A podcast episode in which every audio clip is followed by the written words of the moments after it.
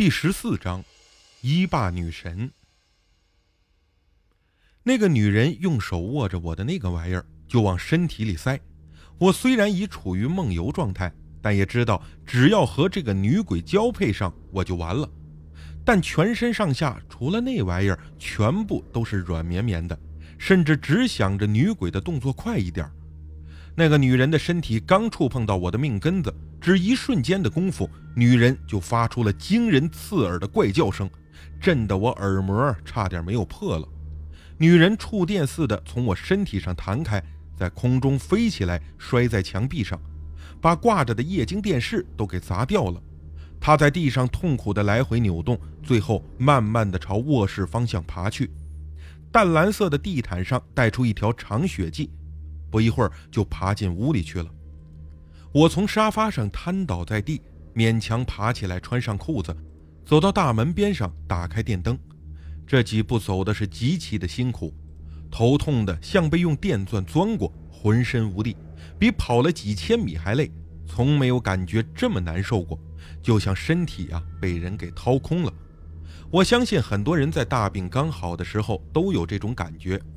我喘了半天气，这才抄起一个花瓶当武器，来到卧室门口，里面空无一人，只有地上的血泊中放着那尊一霸女神像。我跪在地上，把女神像捡起来，神像的面部表情很痛苦，而且很烫手，好像刚从火炉中取出来似的。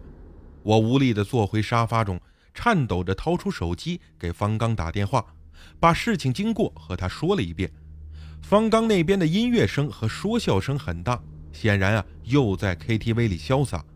他大声说：“还不错，你把一霸女神的怨气成功的消除掉了，她老公啊不会有事了。你别忘了把女神像给我带回来，我去交给阿赞平度处理。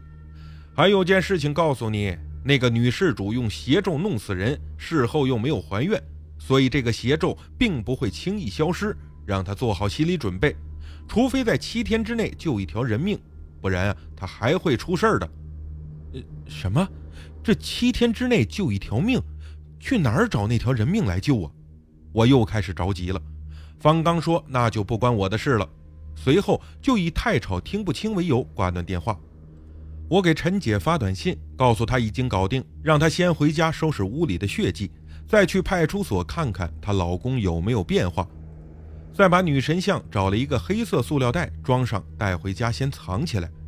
当晚我做了很多的噩梦，半夜醒来全身湿透。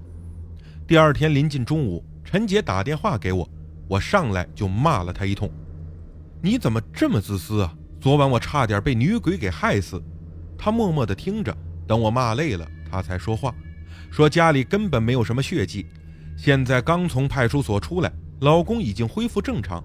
但她对复婚的事情非常的不理解，好像自己这几天做过的事情全都忘了，吵着要和他再次离婚。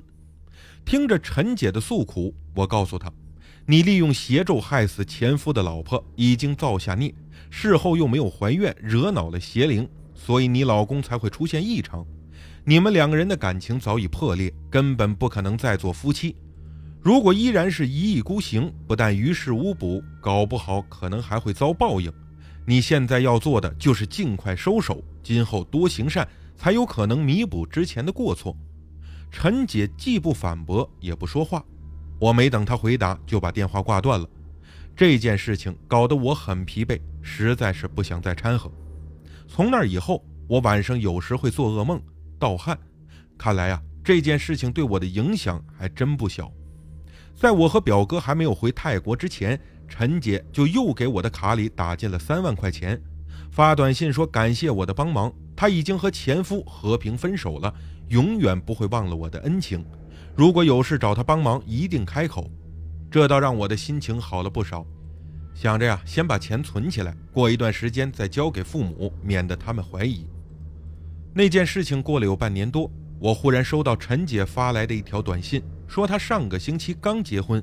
老公是本分的小学老师，曾经在辽西贫困山区支教七八年，人品非常的好。他这半年多一直在行善，参与慈善活动，光希望小学就捐了两所，还偷偷以前夫的名义给他老婆家送了五十万作为补偿费。他还在短信里说：“这半年多不知怎么的，我得了很严重的痛风，一吃肉和海鲜就痛得要死要活，吃素之后才好了点但阴天下雨就犯病，特别的痛苦。这难道还是报应吗？我已经把犯的错给弥补了呀，你快帮我问问法师吧。”我没有回他的信息，也没有帮他问。他根本不了解人生的珍贵，也感受不到失去亲人的痛苦，觉得用金钱补偿就已经足够了。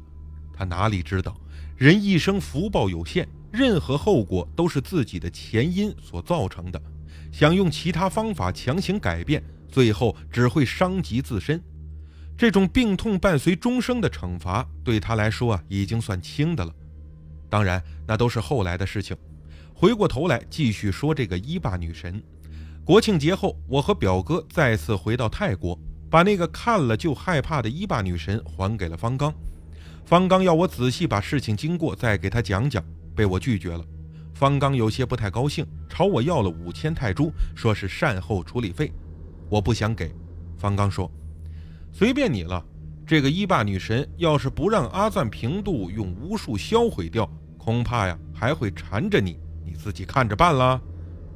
我是最怕听到这个了，但一听又要出钱，不免很肉疼，就想找个平衡。想了想后就问：“给钱也行，那你得把制作伊霸女神和那瓶小粉末的配方告诉我。”方刚说：“这个呀，我也要去问阿赞平度的，明天回答你吧。先拿钱给我。”我只好乖乖数了五张一千元的泰铢钞票给他。第二天晚上，方刚给我打电话。说伊霸女神的配方，阿赞平度保密不说，但那瓶药粉的配方可以告诉我，是用八十一岁时死去的男性老人睾丸焙干后磨成粉末，再加上坟场土调制而成的。看得我是浑身发麻。我问为什么必须要八十一岁死去的老头睾丸呢？方刚笑了，呵呵，阿赞平度说呀，八十一岁的男人叫做莫阳男。